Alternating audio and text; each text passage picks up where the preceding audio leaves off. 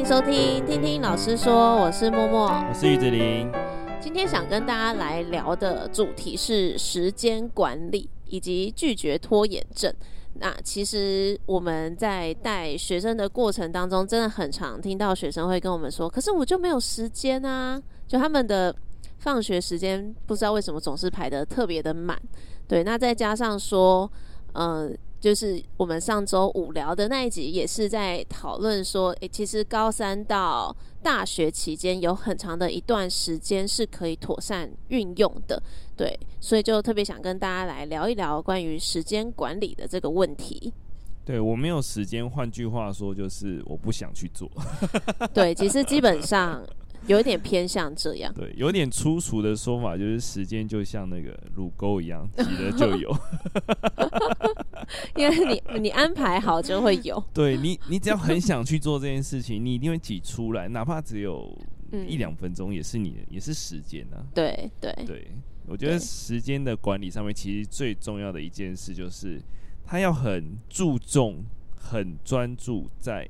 时间是很重要这件事情，嗯，嗯，因为大家都会觉得，我现在想做什么就去做，嗯，就是及时行乐的，对，那其实也会造成拖延症的状况发生，对，就是最主要的事情你要分轻重缓急，嗯，对，如果你把你的时间规划的当做很重要一件事情，嗯，你就会把它安排去做，像我昨天看那个影片，我也会贴在链接上，好，时间之所以你。觉得它流得很快，或是之所以你觉得好像都没有完成重要的事情，是因为你做的事情是没有记忆点的。嗯嗯嗯，就是你没有把这件事情当做一个很特殊的情况。嗯，就每一天你都应该要分配三件事情是你觉得很重要你要去做的，然后这个事情是你做起来会有很有记忆点的。比如说我可能在中午午休的时候吃快一点。嗯，然后可能利用剩余的时间去买一个东西啊，或者去跟朋友去聊个话，或者是跟同事去，嗯、甚至跟同事去一起进行午餐这件事情，嗯，它都会形成一个有记忆点的活动，嗯嗯，对啊，所以这件事也是让我们可以知道说，哦，原来时间之所以流逝的那么快，其实是因为我们都没有去注意它，或者是我们做的事情就是例行公事，嗯，对，它会让你。觉得哦，今天好像没有做到什么事情。对，常常会有一种我今天好像很忙，可是回到家会有一种很空虚的感觉，就哎、欸，不知道今天到底是在忙什么。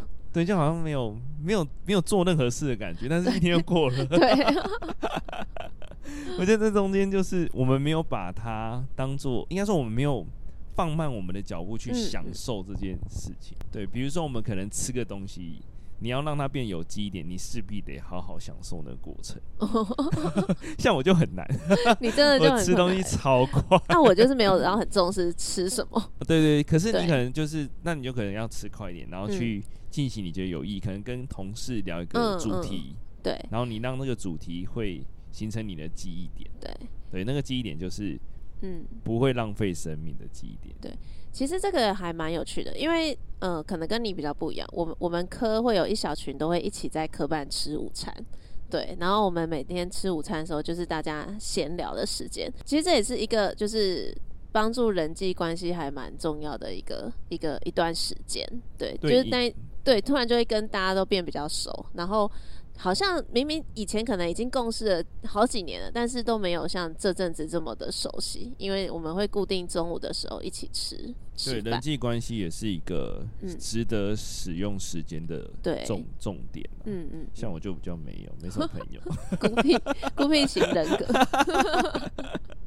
对，我觉得不知道，我这学期就会觉得，应该说去年开始就会觉得，嗯，有些时间我都会想要把。留给自己，他对留给自己，然后把它塞到就是上下班中间，就把事情做完，哦、我不会留到就是下班之后去做。嗯嗯嗯、对对，因为我觉得时间就是上班时间，就好好把它完成。对对，对，我觉得这个也是很重要一点，就是把时间分配好，就是上班的时候就是尽量把事情都做完。那你相对回家，你就可以再安排别的事情。回家要少费。你要好好聊这个话题吗？回家就会做自己很喜欢的事情啊。对啊，这也是很重要啊。对，对自己的休闲时间，要要去专注在自己喜欢的事情上比较困难一点。对啊，那我觉得他另外一个还有另外一个影片，他是说你在执行你的工作的时候，会让他有点像是例行性的公式，让它形成一个叫做完了一个专有名词，就很像开车一样，就是我们开车其实不太用脑袋了，对，因为它是已经是你已经进入你的生活例行上反射。动作的感觉，嗯，对，所以就会你的工作应该要之后会变成这个模式哦，对，那我觉得你要进入这个模式之前，你前面一定要做一个。很有系统的去思考，说我在进行这项工作的时候，嗯，哪些步骤是可以省略，哪些步骤是可以加速进行，哪些步骤是可以不用那么花时间的。嗯，对，你把这些东西变成 SOP 之后，你自然而然在执行工作的时候，不用耗费太多精力跟专注力。对，因为时间的最重要一点就是你的专注力要够，嗯嗯，你才可以进行有效率的使用。没错。对，所以其实前置条件也是你的身体健康够不够强大。嗯，对，如果你就是很常生病，或者很常体力不佳，嗯，或是很常熬夜，势必会造成你使用时间的效率降低。嗯，对，嗯，那你就是要有专注力，才有办法进行更快的活动。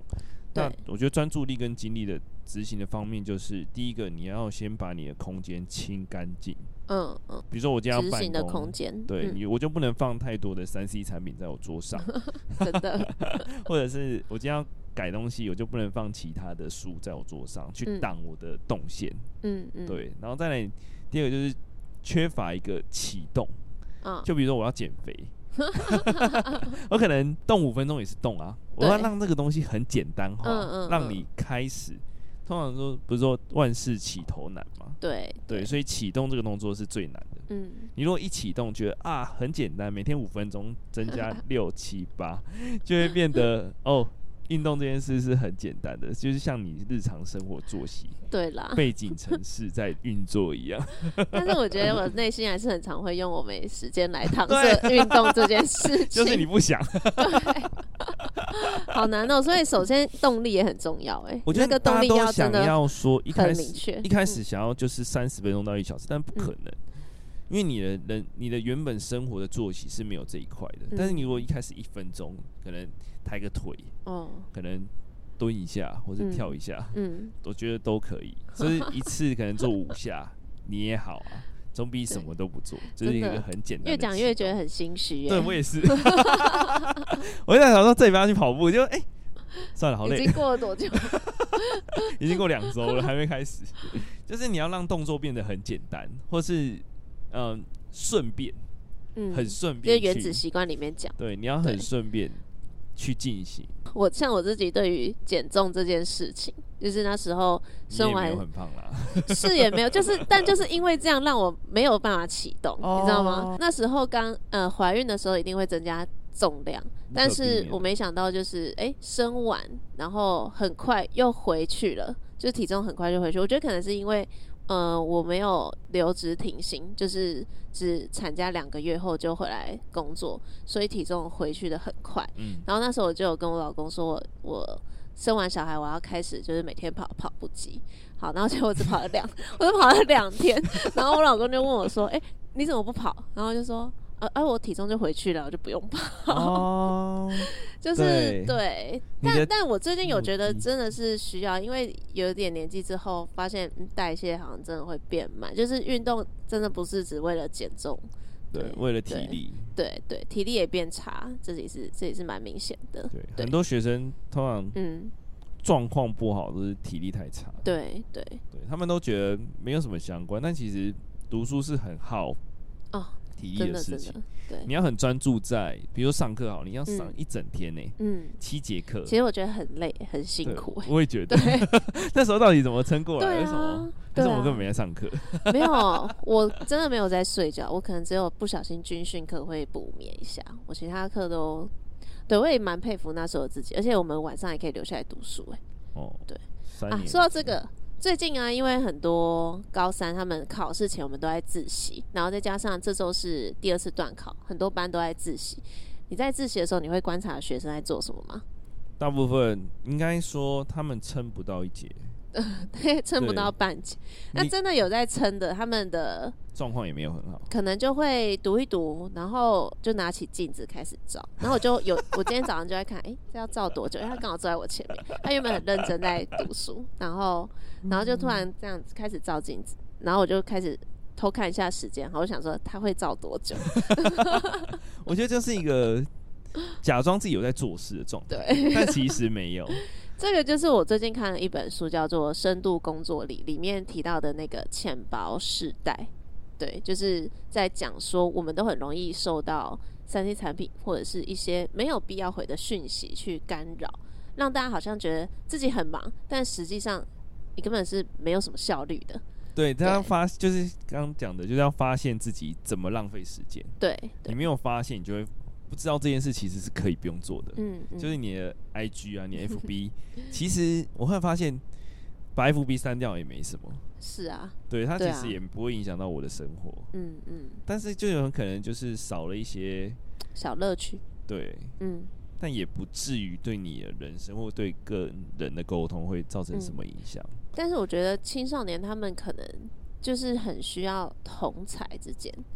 所以他不能脱离那个、嗯，但我觉得可以，别人看、嗯、分享给你，你再看就好。哦，哦，不用自己一起去刷，就不是所有资讯量对你来说都是很有趣的。像其实现在我们都观察到，学生他可能一滑 IG，点完动态一个小时就快过了。我有我有强迫症，我有做过这件事情。你也会点完是不是？我一定要强迫自己把它刷完，那刷完之后。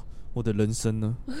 就想会想说，呃，我在干嘛？对，我在干嘛？就是看完了别人，然然后呢，就是你还是得回来做自己的事情。对，因为他们分享的那些，就算再好的事情，也是他不会把他很累的状况拍给你看。对，对，他不会把他专注的状况。他如果很专注，他哪有时间去拍？嗯嗯，他的状态给你看，我觉得那些人不会做这件事情。他，你就看到他光鲜亮丽的成功，但是你不会看到他，嗯，拍摄他很辛苦。像 YouTuber 他们拍出来的东西，其实你不知道他背后做了哪些事情。真的，对，他们其实有他们的流程，嗯，甚至剪片师那些，如果要他们录这些给你看是不可能，因为那是他们的商业机密。是。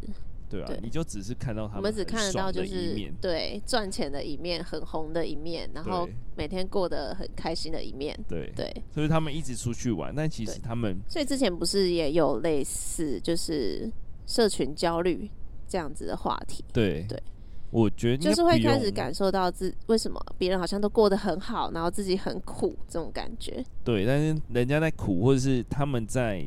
压力大的时候，其实我们看不到，嗯，他不会拍那一面给你看，因为那个太无聊了，嗯，也没有话题性，嗯嗯，他也不会拍他们真的在工作时候所做的所有细节、脚本那些，那些都是不会给你看的，对，甚至他们可能这个影片他可能拍了十次、二十次，他也不会跟你讲，嗯，他只会告诉你说，我们现在拍出来这一面是很爽的，当 YouTuber 很爽，对，但我们其实我们在做这件事做。Podcast 其实也有一点点，就是内容上的压力，就是要想出来这件事情，嗯，到你可以当做自己的职业，其实有很长的一，还有一段努力的空间，是超长，对，但是没有做就没有开始啊。对，我觉得要去一直在思考这件事情，其实你会发现，跟我们去吃人家薪水的工作，其实落差蛮大的。嗯嗯，你要当做一个可以吃饭的行业，很难。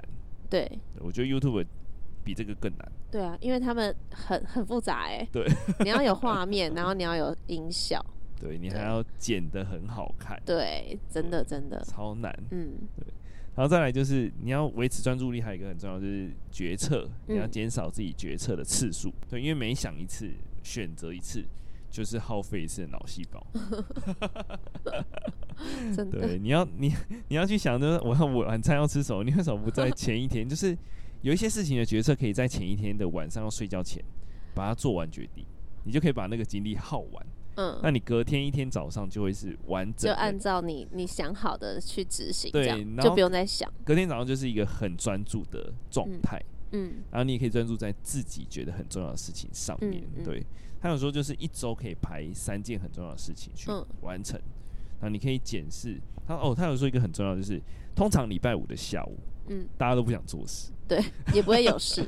对，你就可以把那个时间点去排成，嗯，排下礼拜的事情。哦，而且那个时间点是空下，好可惜哦。我才发现每个礼拜五的下午都会，嗯、但是有课的时间就上课嘛。嗯嗯，但是。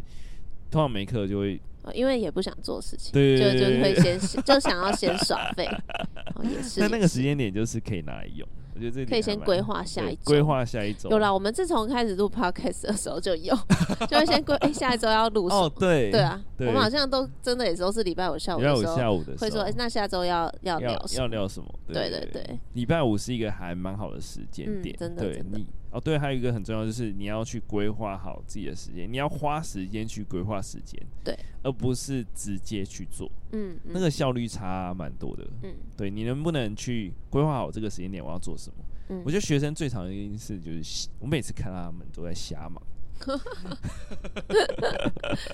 我很气，他们每次就是他从教室的角落走到另外角落又走回来，他什么都没做。那他一个吗？我不知道啊，他也没有跟谁聊天，他就这样走来走去，走来休息吧？有可能是一个放松状态，但是频率太高了。他这边有讲到一个点，就是你去做自己喜欢的事情的时候，嗯、或者是很专注一件事情的时候，嗯，它才会造成，有可能才会造成你休息的状态。哦，有时候耍废不是一个休息最好的。过程，嗯，他说有时候你专注在自己很喜欢的事情，就有点像心流在你里面的时候，嗯，它反而造成你一个身心解放的种压力的方式，没错，让你在进行其他事情的时候觉得有一种快乐的感觉，嗯嗯，对，甚至很专注满足感，对，很专注在跟同学、嗯、或者跟同事或跟朋友聊天，哦，对对对，什么姐妹畅聊三小时之类的，就会觉得很畅快，对，你会聊的。呃，很专注在那个状态的时候，就是一个心流嘛，你就可以让自己的压力做解放。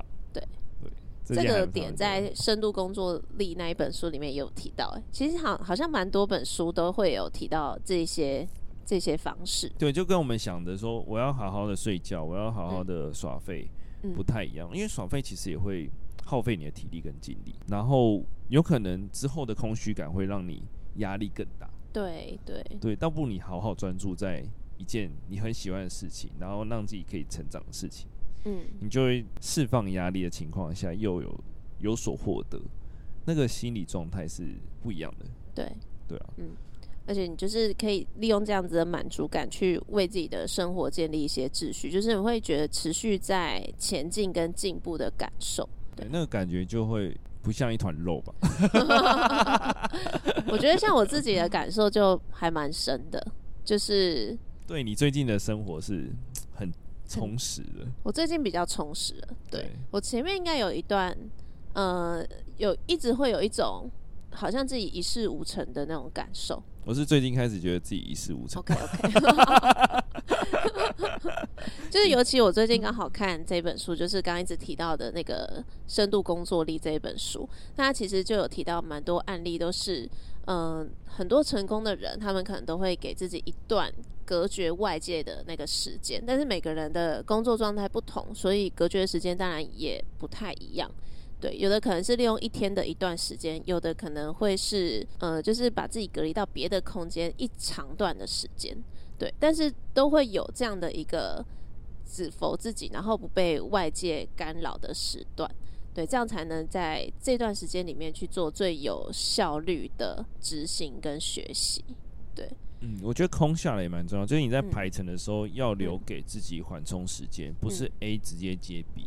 嗯，你如果把行程排太满，哦，遇到突发事故的时候，你的事情就完成不了。对，所以有这种东西叫做变一团乱。对，叫做储蓄时间。就是我有跟学生讲过，如果你今天要准备考试的时候，你可能排每天晚上就上完课的晚上，嗯，然后礼拜六整天或是半天，嗯，但是你要留一个半天到整天，礼拜天的整天或是礼拜天的半天，嗯，保留给。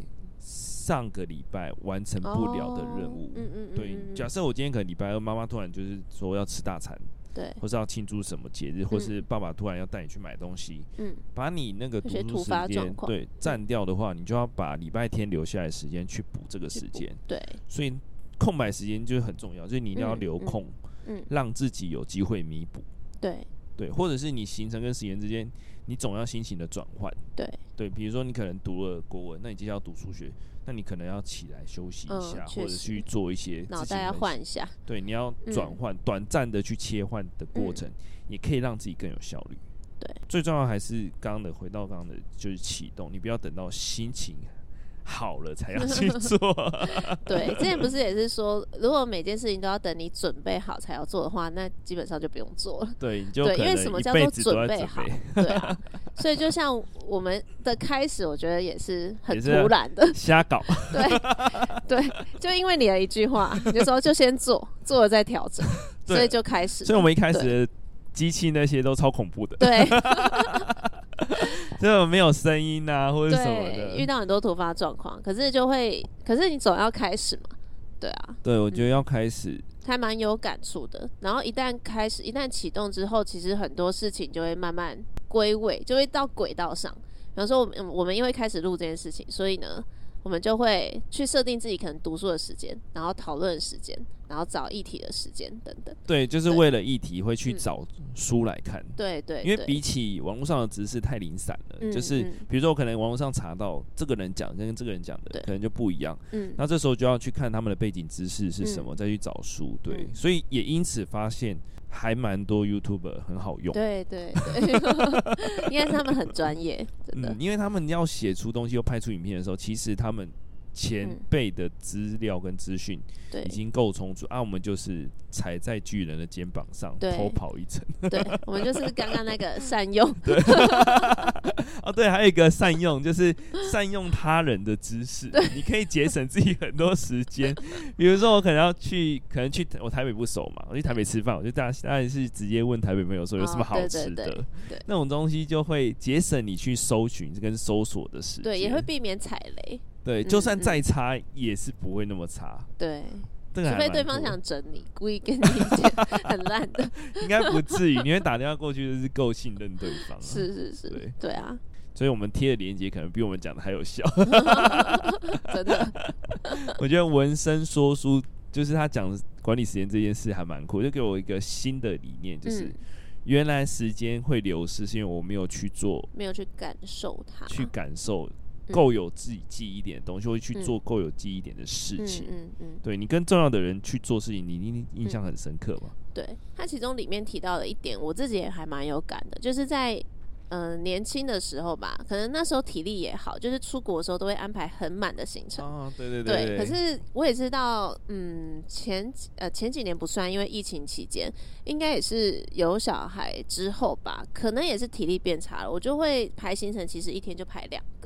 对，因为你都已经在国外了，就不用每个点都去打卡。就是你在点跟点移动的过程，其实搞不好也还会有一些小惊喜，就会有一些突发的惊喜。而突发的惊喜反而才会是你最好的回忆，就觉得哎，好特别！我今天走一走，然后发现了这件很特别的点，对，就不在预期中的。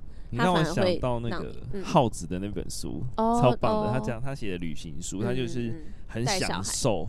那个突发事件的点，对对，就是就算他们在机场没有买到机票，或者是迟到了，或者怎样的状况没办法登机，嗯，但他们全家都在那，他就是直接写说，但是我们全家都在，嗯，所以在哪个点无所谓，哦，没有上飞机也没关系，就是他他很用心在感受这次的旅行，嗯嗯，你看他吃东西跟描描绘这件事情的时候，都觉得哦，他怎么这么有想法？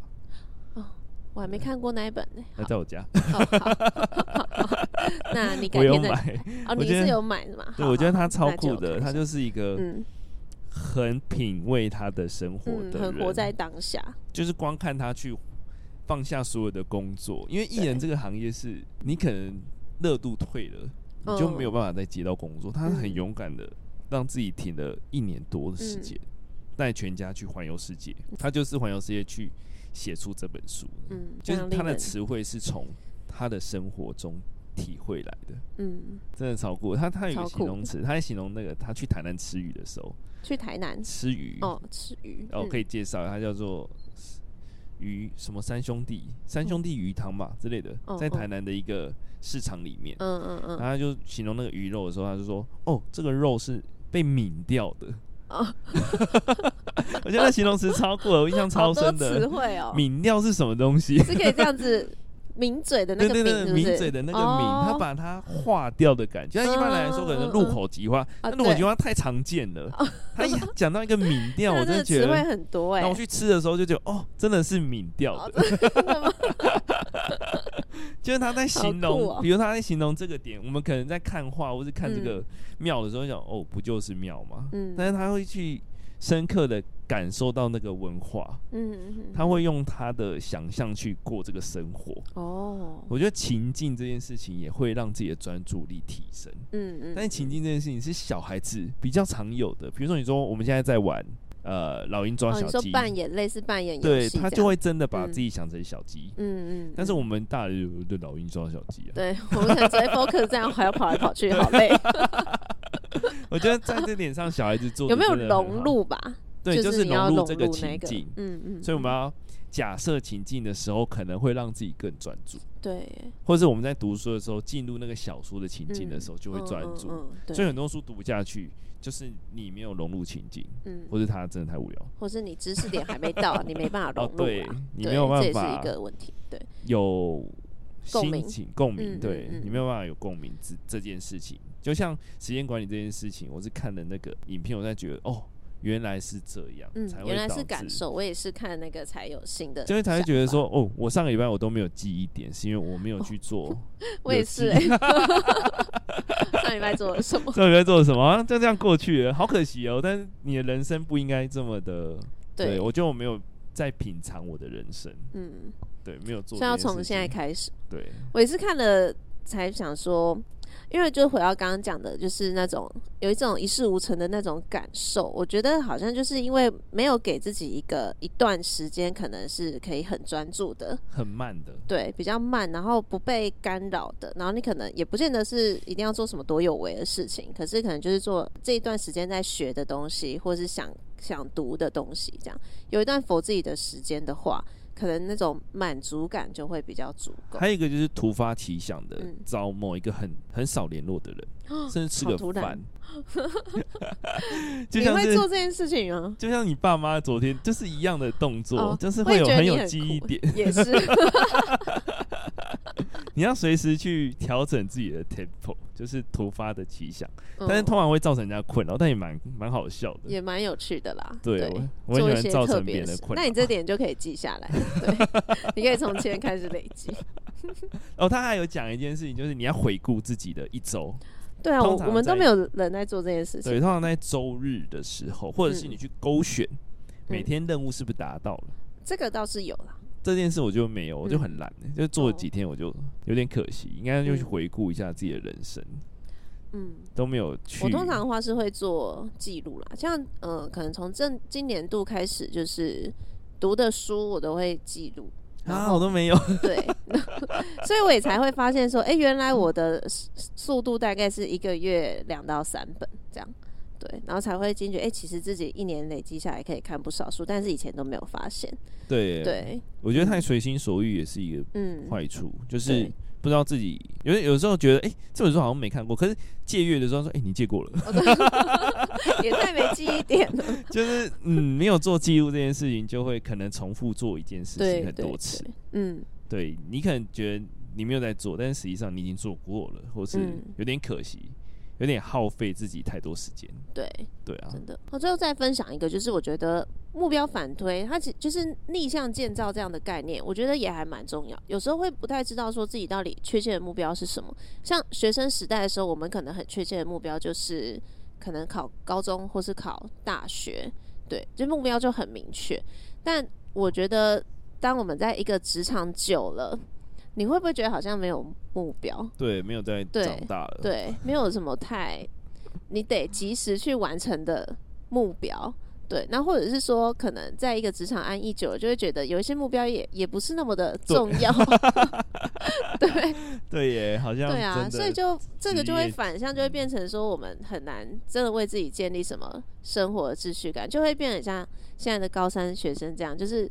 他也不太知道他的目标是什么，然后每天就会很废。考完就考完就没有目标了。对对对，突然之间就好像生活失去了目标。对，所以这个也是我觉得我我最近有在想的，就是我最近想给自己是五年的目标。啊，有有有，对，五年的时间去完成一些事情。对对对。但其实，嗯，我都会跟他们说，比如说我今天。确定的，我未来想做什么，就反推十年后要做什么事情。嗯、对，就推个十年，大概就是一个单位了。对啊，但是十年很快就过了。对，因为这件事情，在我国中的补习班的数学老师，他就一直跟我们讲这件事，他就会说，你现在做的事情，你就去想象说，你十年后你要做什么。对，然后十年后二十几岁嘛，有嘛？有达到嘛？有达到大概自己想要的嘛？对，那在十年后呢？因为你目标就达到了啊，因为我其实就有点发现，好像从可能大概二十六岁进到职场之后，就没有明确的目标了。对，对，蛮可怕的。我觉得很常会出现在。公职人员跟老师，对啊，对，因为老师教的东西好像就是这样。尤其是你可能前面会很努力的备课，但后面真的因为重复太多次，你大概看到哦哪一个章节，你就可以讲。对，好像就是因为一开始的自己很努力，所以这些东西就会变成像开车一样。嗯嗯嗯，就会变成现在就是自动化，背景程式自动化哦，自动化了，对，就是自动化。对，自动化这件事情就会造成你可以节省很多。精力跟专注。对，所以我们现在会感到空虚，是因为我、哦、我们前面就是都做的差不多了嘛，前面很忙，然后备课备的很齐全，教案什么的都有了，然后你现在就会变成少了备课的时间，所以你就会开始感到有一点空虚的感觉。对对对，对，对，我觉得一开始但好处是我们是那种愿意再去找别的事情来精进自己的，对，所以。这也是我们今天特别想跟大家提出来分享，因为确实就是我们自己也经历过一段很混乱的时期，对，对，感觉没有做什么，但时间就这样过去了。对，那我们也是从今年度开始决定要来做些什么。对，虽然也是因为背后有一股 背后有一股无形的力量 一直在压着我们，对，很恐怖的力量。但这真的就是人生的突发状况，所以人生的突发状况就会 push 你。想要去成长，对，我觉得我们应该享受这个突发，哪怕它是不好的。对，其实我也有这样想。对，我们应该要就觉得，哎、欸，今天也是因为发生了一些事情，让我们就是决定去做些什么。对，对，对，那决定去做些什么之后，搞不好后面就会开启不一样的，就是要启动，就是要又回到启动。被迫对，就跟减肥一样。真的，我觉得我自己每次都说我要像像李宗伟的身材，但现在还是像算了，不要讲了。好好笑。好了好了，那我们今天的分享就到这边。对，如果你也有关于时间管理的问题，想要跟我们一起聊聊的话，都欢迎点击节目的资讯栏，有我们的 IG 和 FB。另外，如果你喜欢我们的节目，也别忘了给我们五星好评，然后也可以分。分享给你的亲朋好友，那我们就下次见，拜拜。拜拜。